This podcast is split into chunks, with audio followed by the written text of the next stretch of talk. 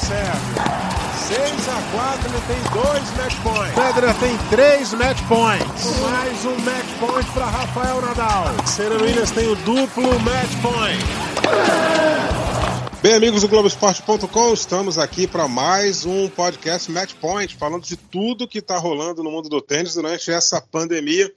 Mais uma vez, esta edição está sendo feita com todos em casa e estão aqui comigo Narc Rodrigues e Thiago Quintela.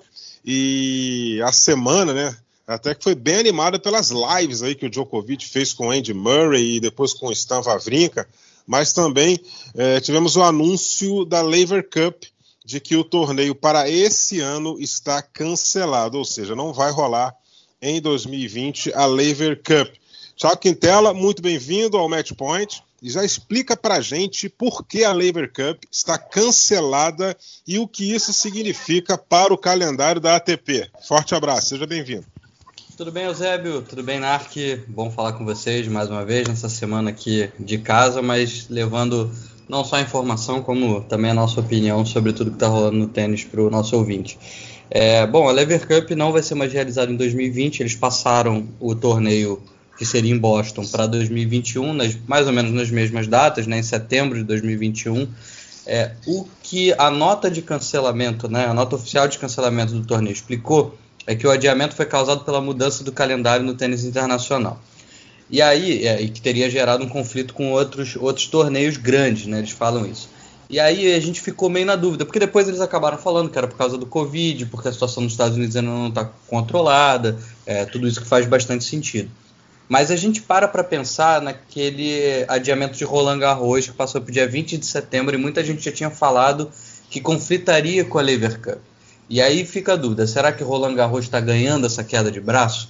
É, só que a gente teve o, o, o, NAC, até que me mandou isso, né, na quinta-feira à noite, o, o, Dick Hordorf, que é o presidente da Federação Alemã de Tênis, ele afirmou lá algumas coisas que estavam sendo definidas ali pelo mundo do tênis, e entre elas que a gente teria uma, uma espécie ali de mini tour de Cyber depois do US Open e que com isso a Lever Cup acabaria caindo, né? Como provavelmente não só a Lever Cup, alguns outros torneios de menor expressão.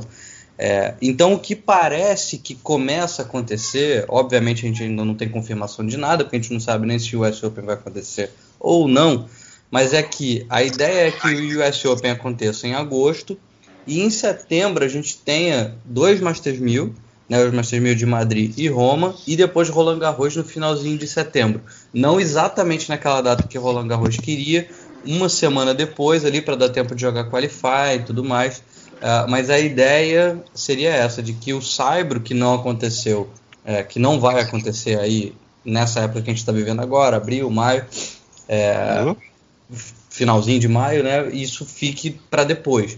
E aí, enfim, não sei se isso vai acontecer, mas me parece ser uma ideia é, razoável para a gente ter um pouco mais de diversidade é. no tênis. É, então, queria saber também de vocês, Nark, te colocando já nessa conversa Sim. aí.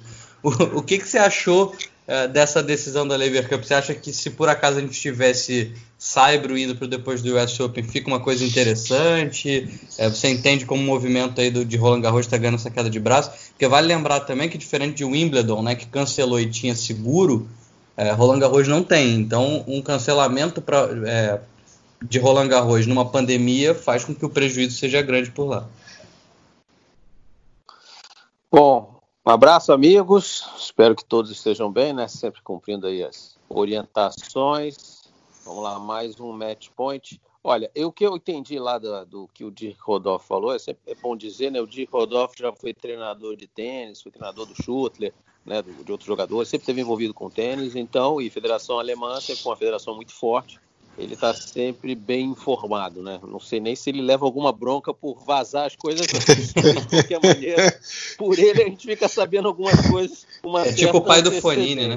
É o pai do é. é também, exatamente. É, mas aquela, a, o, o, que me deu a entender é o seguinte, que essa possibilidade do, do Saibro, ela só aconteceria caso houvesse, e aí sim já tem algumas pessoas já levantando essa questão, que a possibilidade de adiamento, ou de perdão, adiamento não, cancelamento do US Open é cada vez maior. Até porque uhum. a gente está uhum. acompanhando as notícias aí, os Estados Unidos têm sofrido bastante aí com a pandemia. Aumenta o número de casos. A cidade de Nova York, o estado de Nova York é o estado mais, mais atingido nos Estados Unidos. Então, é, aumenta muito o boato ou a chance de cancelamento do US Open. E aí o US Open se cancelando, obviamente isso deve acontecer com uma certa antecedência, aí eles colocariam a temporada de Saibro com dois Masters 1000, porque não há tempo hábil, porque você tem que, como o Thiago falou, é, de Grand Slam não é aquele qualify de sábado e domingo. É um qualify que começa no meio da semana. Então você tem que contar muitos jogadores que não poderão participar de um torneio grande se ele acontecer exatamente na semana anterior ao Grand Slam. No caso aí seria Roland Garros. Né? E também tem outra questão que a gente está levantando. A gente, tá, esses dois Masters 1000 de Saibro seriam um na Espanha, que é um dos países mais atingidos, atingidos e na Itália, que também é um país que está sofrendo muito com essa pandemia. É, Ou Roland Garros na França que também está tá sofrendo bastante, né? França também Isso, é, exatamente. E a gente está, se a gente estiver acompanhando as notícias aí, você vê, esses dois países estão sofrendo demais. Então também é uma questão como estarão esses países nessa época aí.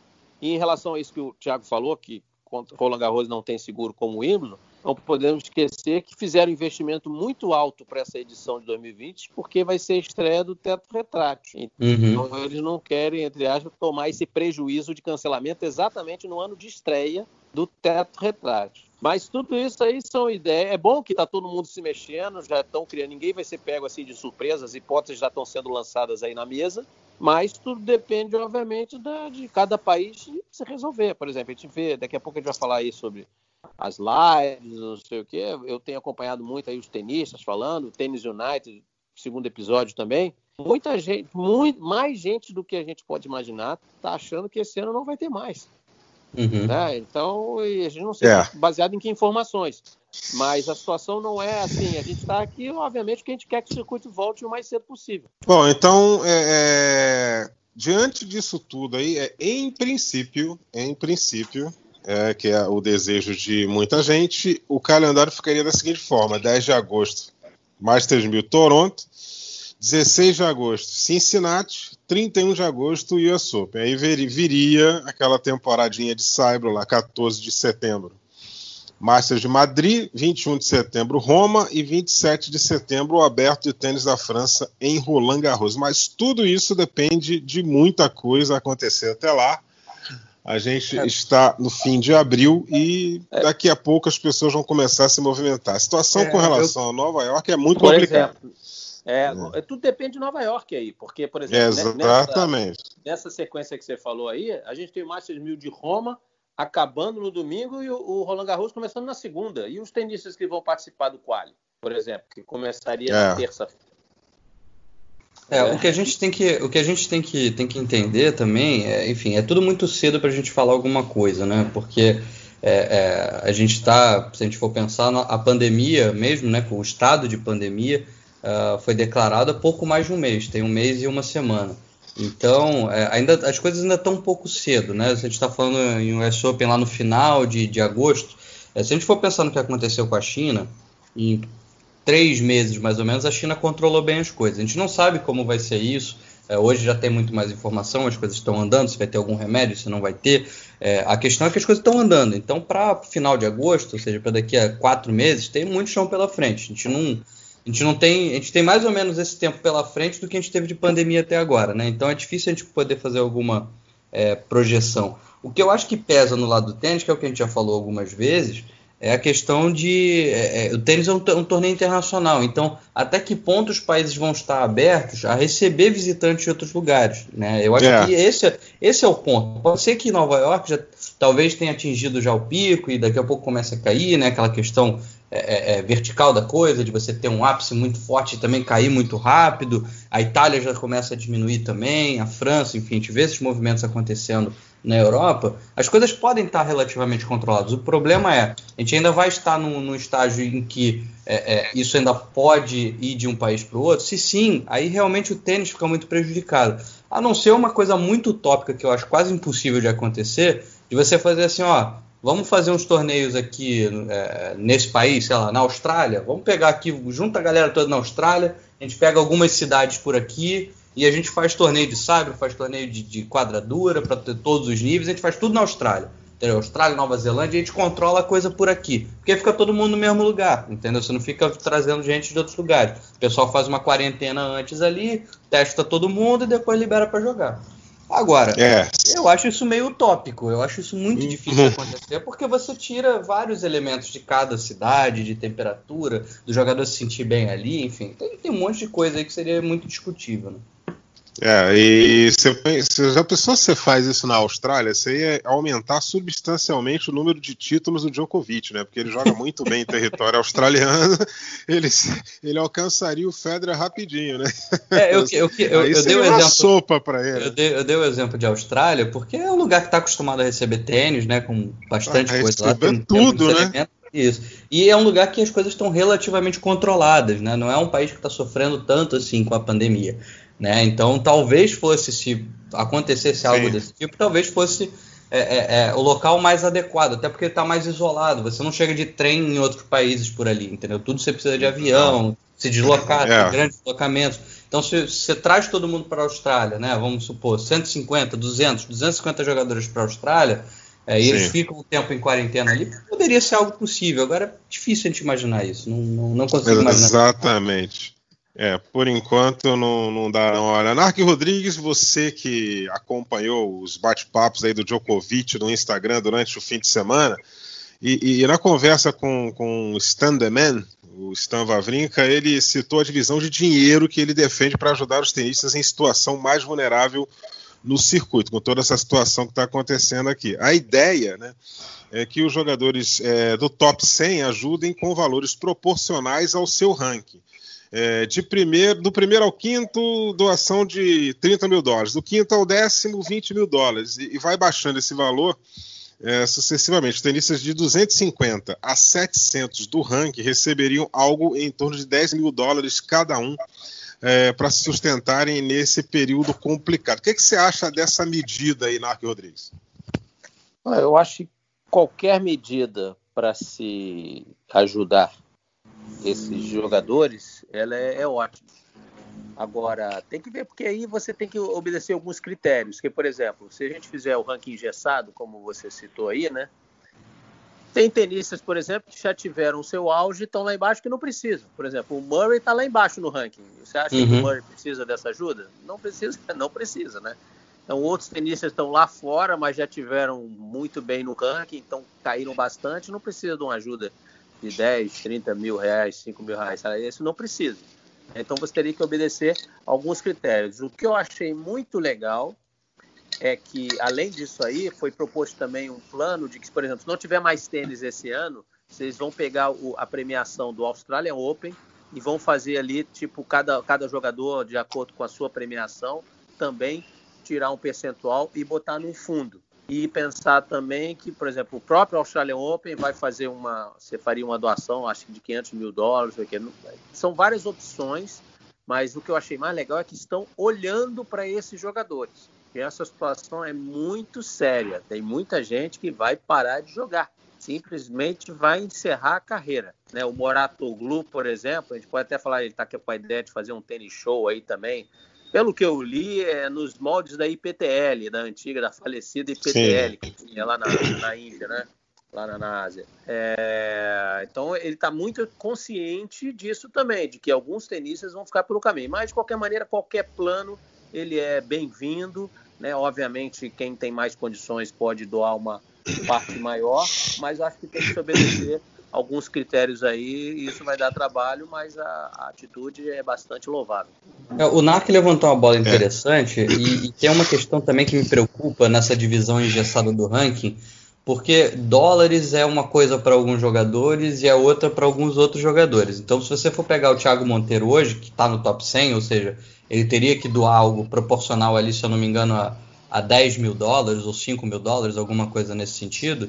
É, pô, você imagina pro Thiago Monteiro, que ainda não é uma grande realidade no tênis, que não ganhou muito dinheiro com tênis, o cara ter que doar hoje 25 mil reais, 30 mil reais do bolso dele. Pô, seja, isso o... são três meses de circuito para ele. Exatamente, pesa pra caramba, pesa muito para ele, entendeu? É, não é um jogador que tá né? É, que, é. que, poderia se dar esse luxo. Eu diria até outros, assim como o Hugo Delien, por exemplo, né? É, é para esses jogadores, a questão de, de, doar em dólar, ela pode ser muito pesada e aí não, não tem como. Você fazer essa coisa muito engessada é difícil. E, e, e do primeiro ao quinto doar 30 mil dólares, é, assim, gente, desculpa. Pô, é, quem, são, quem, quem, são os é. cinco? Quem são os cinco? Pô, é Djokovic, Nadal, Federer, é, é Thiem e. Quem, quem, é o quinto? Medvedev. Medvedev.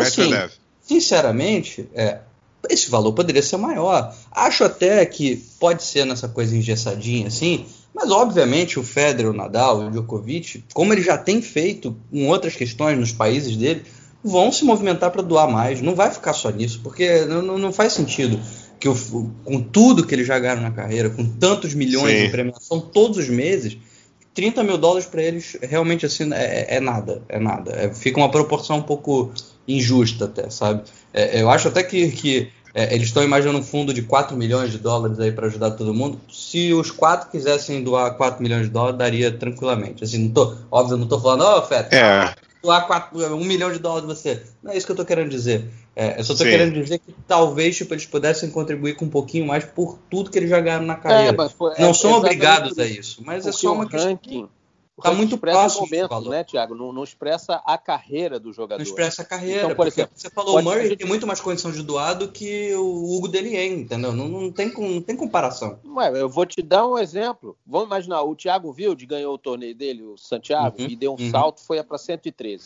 Mas, por exemplo, mas ele está no início de carreira. Se, se o Thiago na época, o Thiago Wilde na época fosse, por exemplo, 60 do mundo e ganhasse esse, esse torneio, ele daria salto fatalmente ficaria entre os 50. Pô, para ele fazer essa doação de 50 no mundo seria dificílimo também, porque ele está é. iniciando é. a carreira dele. Ele não teria essa caixa toda para chegar e fazer o que ele teria que doar seria o que, ele, o que, ele, teria que doar seria quase o que ele ganhou no ano. Entendeu? Exatamente, é, desse porte todo. Então, então é, é, é, que negócio. A ideia é louvável, só Sim, que a ideia é tem realmente alguns critérios. O Karlovic, por exemplo, está aí com 41 anos. O Karlovic está há anos no circuito. É um cara que eu não sei qual rank ele está exatamente, mas a doação dele seria menor do que ele realmente poderia doar. Né? Uhum. Então rank, teria que se estabelecer critério jogador por jogador, não é tão é. quanto parece. A intenção é. é ótima, é maravilhosa, mas ali uma porcentagem de jogadores iria sentir muito caso viesse ser ob obrigado, obviamente, uhum. a ter que fazer essa doação. É, eu não sou tão radical eu... nessa questão de distribuição de renda, assim, né? Termos, se a gente for falar de, da, da, vida da população, é, mas talvez nesse caso do tênis se aplique um pouco mais dessa forma do que realmente ranking. Então, a gente tem lá na TP o quanto o jogador ganha na carreira inteira.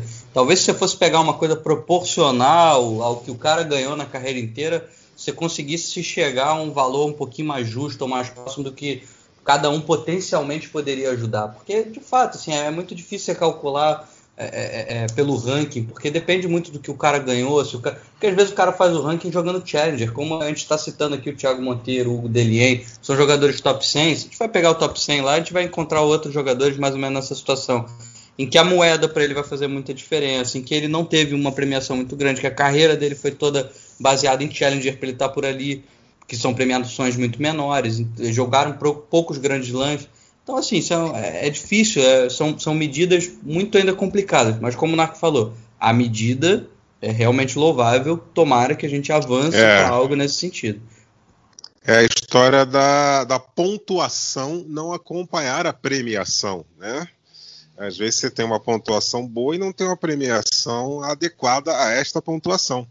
E uhum. como temos uma urgência nessa situação, porque daqui a pouco a, a finança da maioria vai começar a apertar, esse é o tipo de coisa que tem que ter um consenso, precisam se reunir, precisam chegar no acordo e não tem como juntar gente e não tem muito tempo hábil para resolver isso, ou seja, alguém vai sair no prejuízo nessa história aí. Alguém vai sair no prejuízo, vai ser inevitável alguém tomar um prejuízozinho aí. Eu, eu, eu aconselharia a, a, instituição a meter a mão no cofre dela também, porque a instituição Sim. deve ter muito dinheiro de reserva, entendeu? Para socorrer os caras que fazem o espetáculo. Exatamente. As quatro federações que, que promovem os grandes lances, porque esse negócio de TEF também já, já, já não existe mais. A TEF vai lá E só dá o aval, né? Porque na verdade quem põe a mão na massa são as associações locais, e STA, a Federação Australiana, Real Federação é, Federação Francesa de Tênis, a Federação Britânica de Tênis, eles é que organizam e botam o dinheiro lá, e os caras vão lá e dão um aval. Essas entidades gigantescas têm, nesse momento, têm a obrigação de meter a mão no, no, no bolso e socorrer essa galera aí e não tirar de jogador, não, amigo, porque eu lembro de uma entrevista do John Weasley antes dessa confusão toda aí, que ele reclamou, a gente, é, vocês acham que a gente ganha muito dinheiro, mas 40% vai de imposto, né? E ele é um cidadão americano, e olha, um cidadão americano reclamando de imposto, né, amigo? Você imagina se ele fosse nascido aqui pelas bandas da América do Sul, em Choque é, Não, eu fui, eu fui olhar aqui o é. top 100, é, eu, eu, pegaria dois exemplos aqui que fica claro para todo mundo, porque tiveram aqui no, no Rio Open, que estão no top 100 por um resultado atípico no Rio Open, que não eram jogadores de grande expressão e nem ganhando muito dinheiro no circuito. Gianluca Maggi e o Attila Balaz. Esses jogadores terem que, que, que doar para outros, muitos, assim, é, é complicado para eles. O, o Balaz tem uma história de vida completamente louca, né? Ficou três anos parado no circuito, voltou, jogou uma penca de futures. Futures o cara tava lá subindo no ranking, mas não tava ganhando dinheiro, né? Então é, é, é muito complexo para esse cara, tipo, ter que doar uma, uma quantia considerável. Não sei como é que é a relação da moeda para ele, mas é, eu acho, acho que para os sul-americanos pesa muito mais. Essas as, as federações né, de, de cada país, ela primeiro tem que olhar os interesses pelos jogadores dela. Sim. Tá? E aí depois a ATP pode vir com um segundo aporte, talvez, né? Para os jogadores menos protegidos, ou as federações que realmente não têm. O, o Delien é um ótimo exemplo aí que o Thiago está dando. Obviamente que a Federação Boliviana não deve ser das federações mais ricas para fazer um aporte ali também grande em cima do, do, de, pro Delien. Mas em compensação, também tem, só tem o Delien para você ajudar. Né? Vamos dizer assim, no top 100. No, então, acho Primeiro, cada federação tem que olhar para os seus jogadores e depois a ATP, obviamente, por cima de todos eles. Eu acho que poderia ser feito dessa maneira. É claro que algumas federações, a França, por exemplo, a França só no top 100 tem 10 jogadores. A Espanha, tá? só que são federações ricas. A França tem Roland Garros, que fatura uma enormidade de dinheiro. Entendeu? Então, é, tem condições Você vai pegar o Wimbledon mesmo, que não teve prejuízo né, com, com, com o torneio por ter cancelado de repente é o momento de ajudar um pouco. É, talvez sim. Né? E, e, a Libra esterlina, vamos lembrar aí, que está valendo também. um bocado. Então, eu acho que é aquela história da solidariedade. Né? A gente tem que louvar né, e, e elogiar as atitudes, né, as ideias, mas vamos ver quem é que vai ser realmente solidário e quem não vai ser.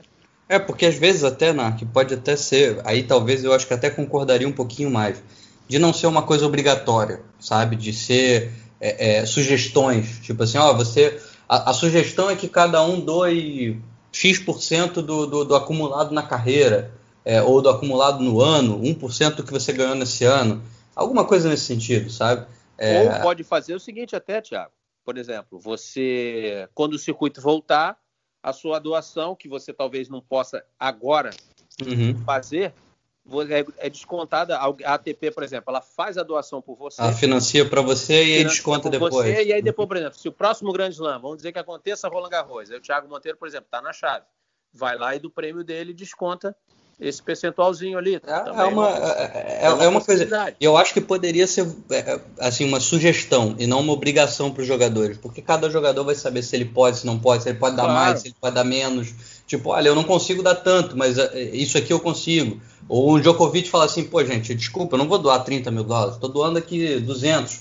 Entendeu? É, é, aí vai de cada um, e aí você vai chegar a esse valor naturalmente. Eu acho que se partir espontaneamente de cada um, acho que pode ficar bacana isso.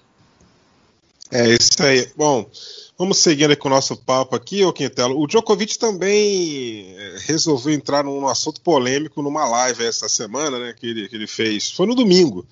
Fez com tenistas sérvios, né? Só a, a, galera dele lá da Sérvia, né? O, o, número um do mundo disse que não pretende se vacinar contra a Covid-19, caso seja criada uma vacina, né? E que precisa pensar no caso, e, e se isso for obrigatório para os tenistas jogarem talvez ele decida de uma outra forma. Explica melhor para a gente aí essa, essa declaração do Djokovic. Tem gente que já não deve estar tá entendendo muito bem, antes que o pessoal venha e dê essa madeira no Djokovic. Né? Cara, mas ela. Mas olha só, é, é, é, tem lá um motivo para descer um pouquinho a madeira no Djokovic nesse, tem, nesse ponto, é, sim. Porque é, aquela, é aquele negócio, vamos, vamos, vamos ser bem sinceros aqui, a gente. Eu acho até legal a gente fazer um podcast que muita gente pede pra gente só sobre bastidores, sobre o que a gente conhece, coisas que a gente acha sobre jogadores. Porque a gente tem menos papo na língua do que é, é, perguntar para algum jogador que pode se comprometer, né? Mas a verdade é que o Djokovic é um cara muito marqueteiro, né? Um cara que sabe se vender muito bem e não é exatamente o que ele se vende. Isso é algo conhecido em é. todo o circuito, muita gente sabe disso.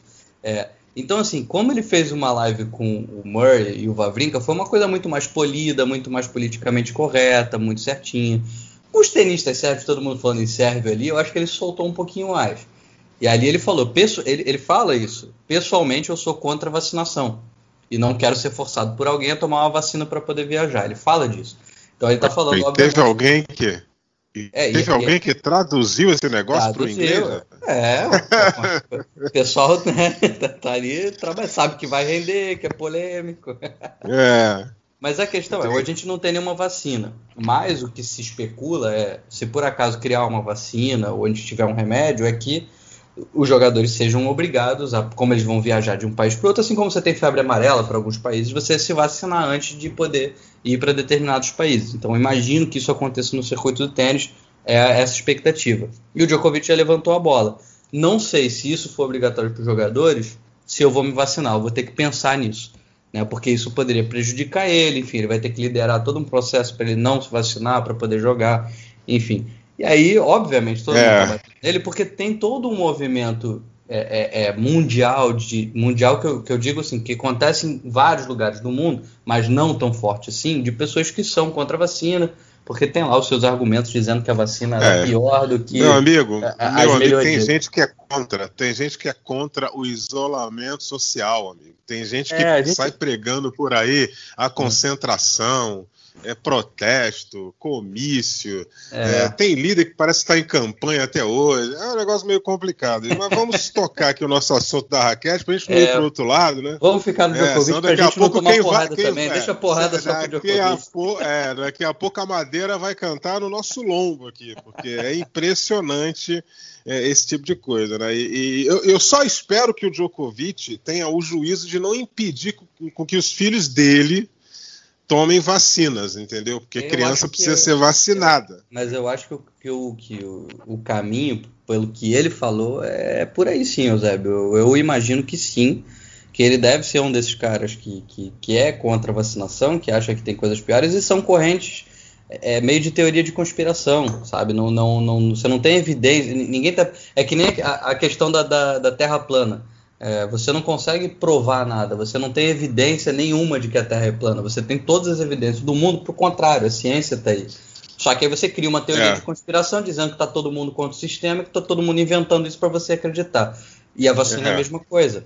É, você tem um monte de médico que vai te dizer você pode perguntar para qualquer amigo seu médico. Não é, porque ele, é não é porque ele aprendeu na faculdade, não. Você vai perguntar para qualquer amigo pesquisador, biólogo. Ele, ele sabe, ele estuda aquilo, ele vê no microscópio, ele, ele, ele sabe como funciona a química do negócio. E as vacinas são importantes. Não à toa a gente erradicou várias doenças do mundo com vacina. Não foi um monte de doença que foi inventada pela, pela população. Para, gente. Tipo, é, isso é coisa é... muito anos 2000 para você imaginar que em 1919 lá estavam inventando uma pandemia mundial e criaram uma vacina depois, entendeu? É muito louco, né? Muito louco, né, cara? E, isso aí realmente. É, e nós estamos gravando esse nosso nosso match point. Né? A gente começou a gravação é, para você que está ouvindo a gente é, às 11h15 da manhã dessa segunda-feira é, dia 20 de, de abril de 2020. E eu, eu gravo aqui, vou, vou conversando e encaminhando os assuntos para o NARC e para o Quintela, e com a TV ligada aqui, claro que ela está no, no, volume mínimo. E aí eu estava vendo aqui que, que, nesse, no momento que a gente estava gravando, acabou aqui a reprise do US Open de 2017, que o Nadal ganhou carne assada lá do, do, do, Kevin Anderson. Aí começou aqui a reexibição da final de Cincinnati, Guga e Rafter. Né? Eu até vou deixar, a gente vai vou sair um pouquinho aqui do roteiro para o Narco Quintela dar uma comentada. Aí passou aqui, eu estava lendo a campanha do Guga para chegar na final, amigo. Roddick, Andy Rod. Olha a campanha do Guga, para a galera que, que defende que ele, que ele jogou na entre safra. Roddick, teve Ivan Izevich, teve o Café Unicov e teve o Tim Heman. E na final o Patrick Rafter. Fácil, né, galera? Molezinha, né? Tim Heman na quadradura, né? Molezinha, Narc Rodrigo. É, na, na dura né? ainda. Tim Heman, e esse Tim Heman, se eu não me engano, foi um tie-break no terceiro set. E não foi definido no, no dia da final. Pouco tempo antes ele fez esse terceiro set. E aí entrou, na verdade, ele, a final foi uma surra contra o, o Rafter, né? Não, não deu chance é. para o Rafter.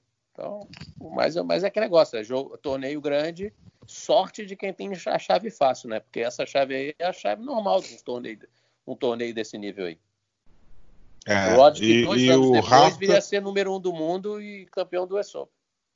Exatamente. E o Rafter teve no caminho ali uma lista na vida, foi meio tranquilão para ele. Só teve um jogo duro com o Rosetsky, que foi pro, pro terceiro set. Vou voltar aqui pro, pro assunto das lives aqui, né? Já o, continuamos com o Novak José, Djokovic já falar, no. Deixa, no é. deixa, deixa, eu só falar um pouquinho em relação. Só, é coisa rápida em relação à vacina aí, a questão do Djokovic. Diga.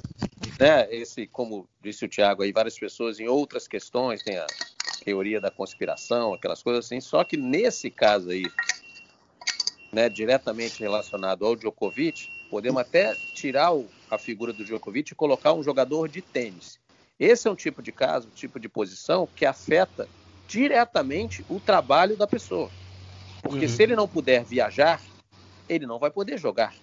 Ele não poder jogar, ele está fora do, do, do, do, trabalho dele, vamos dizer assim. Ele não vai conseguir Sim. trabalhar. Tá? Então, no caso do Djokovic, obviamente, se ele quiser hoje parar de trabalhar, ele tem a menor, tem todas as condições do mundo, até porque já tem uma carreira altamente lucrativa e muito bem sucedida. E lembrando que essa questão de vacina obrigatória ou não, bem, bem exemplificada aí Thiago, pelo Tiago em relação à febre amarela ou malária, outras coisas, alguns países exigem, é o país que exige, não é o esporte que exige. Então, Sim. Não é uma coisa do tênis, é uma coisa muito maior do que o tênis. É para ele entrar no país, não, Exatamente, não importa se é para jogar basquete, uma competição ou não. de vôlei, o turista, qualquer pessoa, a pessoa que vai trabalhar nesses países, se for exigida a vacina do Covid-19, então é aquela questão, é a questão do Djokovic, a gente está dando, está crescendo porque é o Djokovic, mas é uma questão muito simples. É o cidadão que vai ter que decidir se vai ou se não vai. Se for obrigatória, ele vai ter que é. decidir. Continua jogando tênis ou não continua jogando tênis. É, isso é, de certa maneira, simples. É que amplificou essa discussão porque é, é o Djokovic. Né? Mas então, mas a decisão é, é. dele.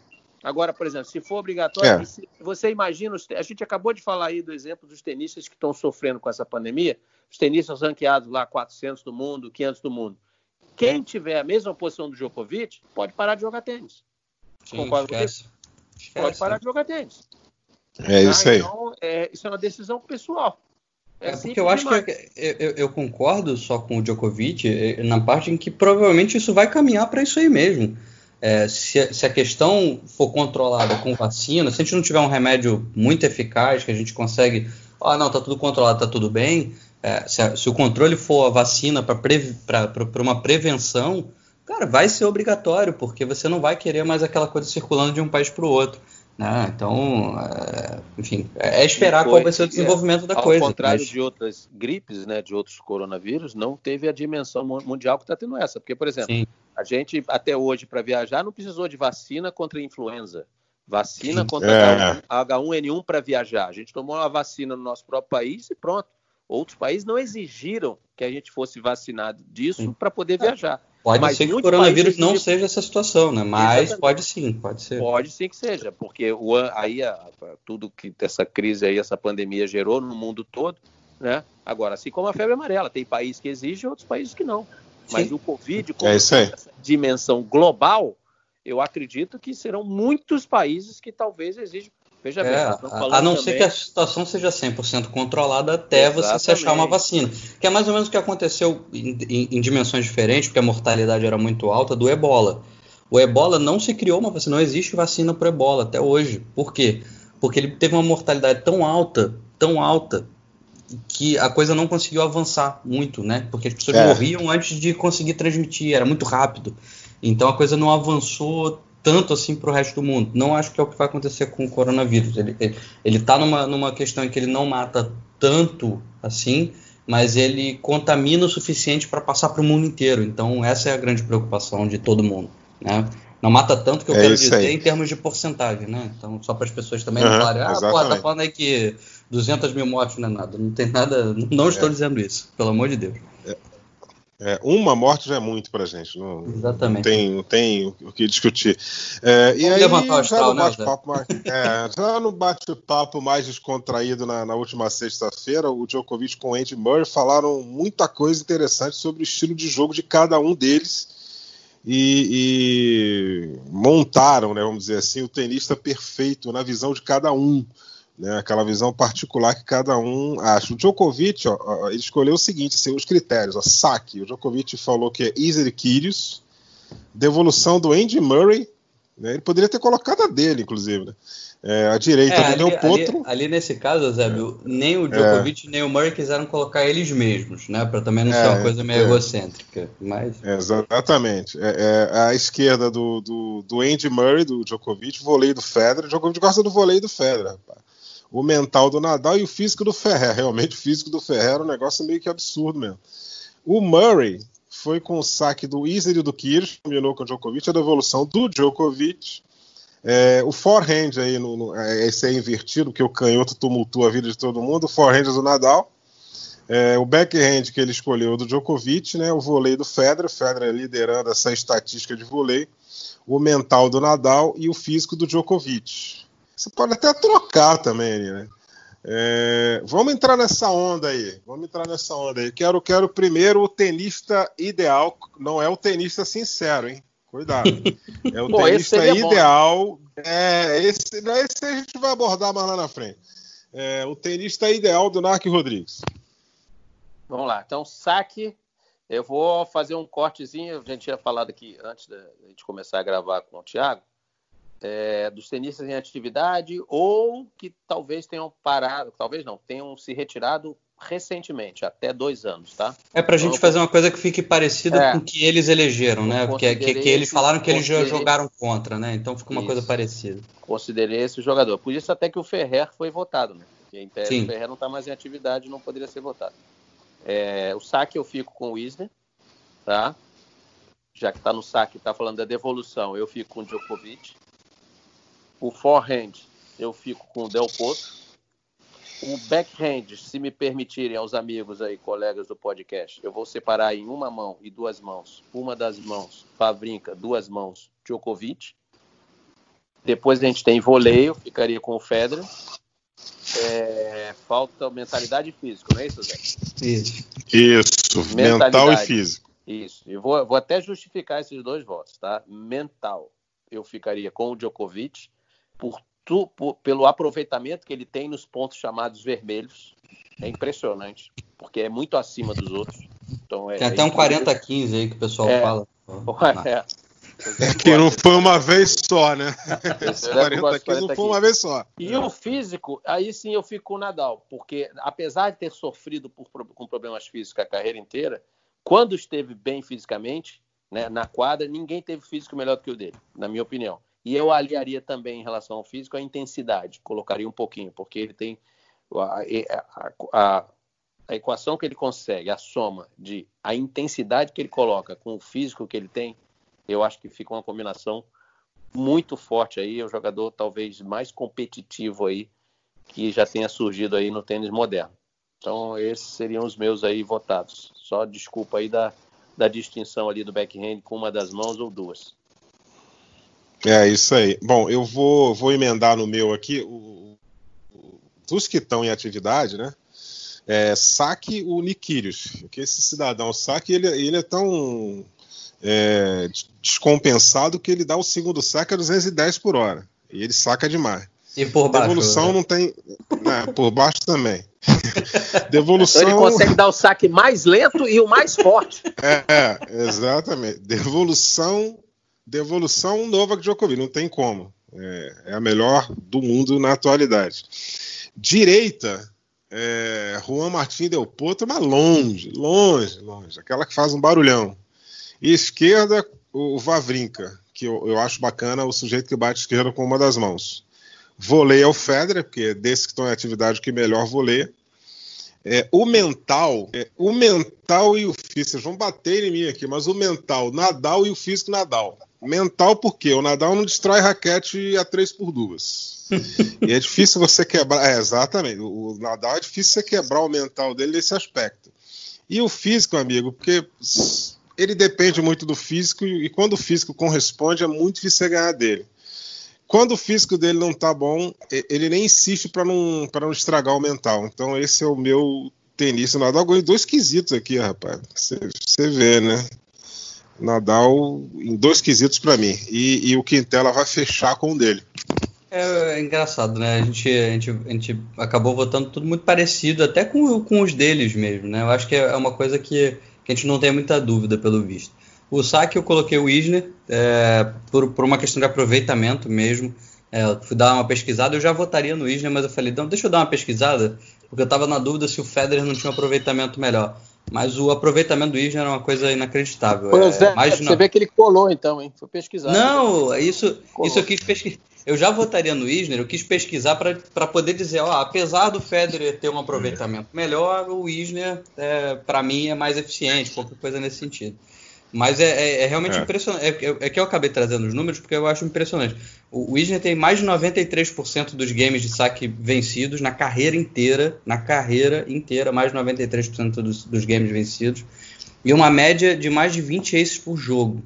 Tá? E com é, menos jogos, né? Com menos jogos é, muito, Federer. Sim, sim, é muito impressionante, assim, eu, eu, realmente fiquei bem impressionado. Devolução, eu coloquei o Djokovic, eu acho que é, é, é, o, é o, jogador mais chato do circuito para devo, devolver mesmo, ele devolve todas as bolas, tem a questão de elasticidade também, é muito complicado.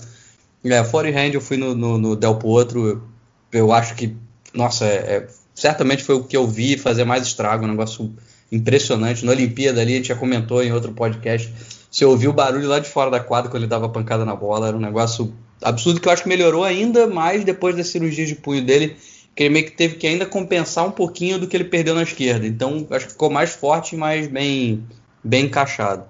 O backhand, eu acho que o mais eficiente é o do Djokovic, mas o meu preferido é o do Vavrinka. Eu acho que naquele período ali de 2014 2016 era não só bonito, plástico, mas muito eficiente. Assim, ele ajudou muito ele a ganhar aqueles três títulos de Grande Slam. Foi absurdo que o Vavrinka jogou com, com o backhand dele. Vôlei o Federer, mas eu vou colocar ali um asterisco, porque eu acho o vôlei do Jamie Murray espetacular. Tá? Jogador de duplas aí, mas eu acho o vôlei do Jamie Murray muito, muito bom, mas o, o do Federer eu acho que está um nível acima ainda. Mentalidade, eu coloquei o Nadal. É, para mim, ele é um jogador, um lutador em quadro assim, espetacular. E eu acompanho um pouquinho o Eusébio nessa questão de é, o Djokovic ele dá umas fugidinhas de vez em quando, quebra raquete. Quando ele se dá uma desconcentrada, ele é capaz de, de, de perder um jogo é, ou sair do jogo por um bom tempo ali. Eu, enfim, Djokovic tem uma mentalidade absurda, mas eu coloco o Nadal ainda acima, é, até para todas as retomadas que ele teve na carreira. E dentro de, de alguns jogos também, o Nadal é, é espetacular. E o físico eu, eu elejo o Djokovic por uma. Aí sim, por uma questão de carreira. É, acho que o Nadal realmente tem um físico absurdo, impressionante dentro de quadra, mas aí eu estou levando em consideração as várias lesões que ele teve ao longo desse período, que o, que o Djokovic acho que se manteve saudável por muito mais tempo. Legal, é, e eu coloco aqui na, no meu tenista completo uma ressalva também. É, o, o, esse Danil Medvedev ele tem um físico invejável, porque é, você pega como exemplo a final do US Open do ano passado, tá? Perdendo 2 a 0 ele levou para o quinto set. o, o Medvedev ele tem uma coisa engraçada, Eusébio. Ele me lembra muito o Monfils, que ele no segundo game, você olha para ele, ele tá morto. Você fala assim, nossa, ele não vai aguentar é. mais dois minutos em quadro. Engana, é. Aí você é vê cinco horas depois o cidadão tá lá correndo igual um desgraçado ainda. Não, mas é. ninguém é, mais campeão nesse quesito do que o Murray. É, o Murray enganava tudo, mano. Nossa. É, o Murray tinha apelido de, de daquela hiena, a Hardy, né? Reclamava de tudo, mas estava sempre lá, né? É impressionante como ele, ele enganava os outros, aquele miguezaço. Né? Nós aqui, cada um teve que falar cinco, seis nomes. Com exceção dessa ressalva aí do, do Thiago, nenhum de nós citou sequer algum tenista da nova geração. E olha que o Tim nem, nem é da nova geração, seria ali do meio, né? Sim. É, é porque é incrível, assim, porque a gente está falando de carreiras muito longas. A gente está falando de três jogadores também, né, Nark? Federer, Nadal e, e, Djokovic, com carreiras muito completas, sabe? O cara, pouco, o Nadal, com 17 anos era um monstro. Com 33 o cara é um monstro ainda. Então, assim, para essa nova geração poder entrar em algum quesito aí, obviamente a gente falou do Kijos, né, no saque, aí entra a nova geração. Mas eles precisam fazer mais coisa ainda, porque não, se você for fazer uma comparação, pô, vamos pegar o backhand. Backhand do, do, do, do Titi Paz, por exemplo, eu acho muito bom. Acho o, o, o, o físico do Tim uma coisa espetacular. Espetacular. Mas eu acho que ainda está abaixo do, do, Sim, de, desse não. que a gente citou, entendeu? Essa é a grande, a, a grande questão. está vivendo uma era de três extraterrestres aí. Mas, é. por exemplo, o backhand, o backhand do Medvedev também é chatíssimo. É reto, mas é, é chato. Incomoda, ele mas, devolve. Exemplo, o Nadal, quando tinha 19 anos, quando surgiu, seria, vamos dizer assim, entre aspas, o next gen da época. Se a gente fosse fazer essa votação do melhor físico do circuito, talvez o, Natal, o Nadal já estivesse nela. Talvez um jogador talvez, muito leve, que talvez. até teve uma reprise ali do, do, da final do Brasil Open do, com o Coria, por exemplo. Talvez só o Coria tivesse um físico porque ele era muito leve, muito habilidoso, tudo, que pudesse ali engrossar um pouquinho do core naquela época, quando surgiu o Nadal. Então, ou seja, sempre teve essa questão física desde o início da carreira, coisa que, por exemplo, o Djokovic, no início da carreira, lembra que ele tinha problemas respiratórios, uhum. ele chegou a, a negócio de glúten, aquela alergia toda, que ele chegou a desistir de alguns no início da carreira, não era assim. Entendeu? É, então, o Nadal também, eu, apesar eu de estar acho... falando de três aí, esses do Next Gen ali, por exemplo, talvez o time disputasse o melhor backhand, talvez com o Vavrinka, Sim. se fosse backhand de uma da, com uma das mãos. Talvez o time tivesse ali brigando com o Vavrinka. Sim. Né? Mas a gente está ficando com os antigos mesmo, que realmente são superiores. Então, e ele, eles é. mudaram também a, a, perspectiva de algumas coisas. Você está citando muito bem o Nadal início de carreira. O tênis evoluiu fisicamente junto com o Nadal. Porque antigamente, gente, é, se você for lembrar, eu lembro muito dessa discussão ali quando o Nadal e o Federer estavam disputando no, no auge e o Djokovic ainda estava surgindo. Muita gente criticava o Nadal porque ele era só muito forte, era né, uma coisa completamente diferente do tênis, o cara musculoso e não sei o quê. Mas ele mudou a perspectiva, as pessoas tiveram que evoluir fisicamente para jogar tênis e é, é, isso. Então por isso a gente coloca um cara desse com, com, com físico entendeu? E, e, e, o Djokovic, como você bem falou, ele teve os problemas lá depois que ele resolveu a coisa do glúten, virou um monstro fisicamente. O Djokovic aguenta, aí você pode botar ele para jogar 10 horas o cara tá lá jogando. Negócio impressionante. É. Então, Agora, a minha teve, pergunta é como. Eu acho que acompanhou essa evolução desses três jogadores. Eles, eles jogaram o, o patamar para cima é, e mudou muito as coisas dentro do tênis.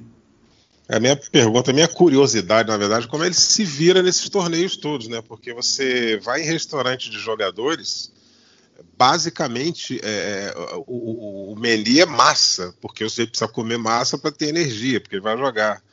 E, e, massa, meu amigo, farinha. Farinha, é. inevitavelmente, tem a, o tal do glúten lá. Então, ele, ele deve levar um nutricionista, ele deve encomendar o rango dele e fazer lá, porque Bem provável. É difícil, porque é bem provável, porque não pode. E acho que nem carne ele deve comer mais, porque ele é praticamente um vegetariano, né? É, eu não e... sei, eu, eu, não consigo imaginar não qual é a alimentação do Djokovic, quais são os pratos que ele come. Isso. É, na, na, na, eu sei que. É, na live é. dele com o Vavrinca, era, foi até ali, o Vavrinca tinha acabado de fazer aniversário, alguma coisa assim, muito perto do aniversário. Ela perguntou: pô, você tá fazendo quantos anos? 35 anos? Pô, você tá bem pra caramba. Dizem, qual é o segredo de estar tá assim? Aí ele falou, o Vavrinca falou assim ser vegano é que não é. Sensacional o comentário do, do Vavrinca. Vavrinca, Vavrinca estava fazendo, tava fazendo churrasco aí outro dia, né? É, até postei um hambúrguer é, no meu Twitter, é... aí, mais bonito que o do Vavrinca. Estão trazendo verdades, né? Não, essas lives Convidar estão sendo ótimas. Ainda tem, eu ainda vou ver uma, parece que ontem teve uma do aí das antigas, né? Horácio de la Penha e o Guilherme Coria. Disse que também foi uma excelente. O é, Horácio depois... de la Penha. Isso, vou resgatar também. Horácio de la Penha, para quem não sabe, foi um ótimo tenista argentino, canhotinho, levinho também, magrinho, é, da década de 80 ali para iníciozinho de 90. É, eu lembro um pouquinho dele. Não, não era a minha época de narração, mas eu via, eu já cheguei a ver algum, alguns jogos do, do De La Penha, principalmente de torneios aqui no Brasil, né? Tinha aquelas transmissões Também, lá da Bandeirantes. Veio muito, veio muito. É isso aí. Bom, bem, meus amigos, já chegamos a quase uma hora de, de conversa, né? E vamos ficando por aqui com mais um podcast Match Point. Forte abraço, Thiago Quintela, forte abraço, Narc Rodrigues. Continuem nessa rotina aí é, de prevenção, sem, sem muitos devaneios, sem muitas aglomerações. Por favor, não façam nenhum discurso nas proximidades da casa de vocês.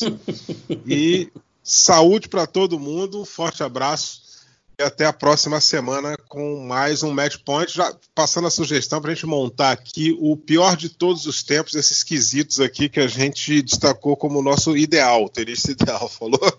Vamos, vamos trazer é. isso sim, vai ser divertido. É, vamos trazer. Mas é, mas ó, mas todo mundo tem que é. estar com as costas preparadas para madeirada. Já posso denunciar. Que não vai ter mais falar comigo. Não, mas aí já posso denunciar o meu melhor saque aqui? Não, né? deixa para semana deixa que vem. semana que vem. Ah, vou falar saque mais bonito. É, né? Jogador assim, é, o, o, mental, o mais ment... inteligente e o menos inteligente. É, o, o, mental vai ser uma disputa grande. Vai ser uma disputa grande. Eu acho melhor excluir jogador Falou. brasileiro, tá? Pra gente não se complicar. Não, não, ah, não, porque claro. esses aí são, são chegados. Né? Não, não, deixa pra lá, deixa pra lá, entendeu? Meus amigos, um forte abraço para vocês, um forte abraço a todo mundo que acompanhou a gente. Semana que vem estaremos juntos mais uma vez com mais um Match Point no Globoesporte.com. Até lá. De saque e voleio para fechar o jogo em 2 sets a 0.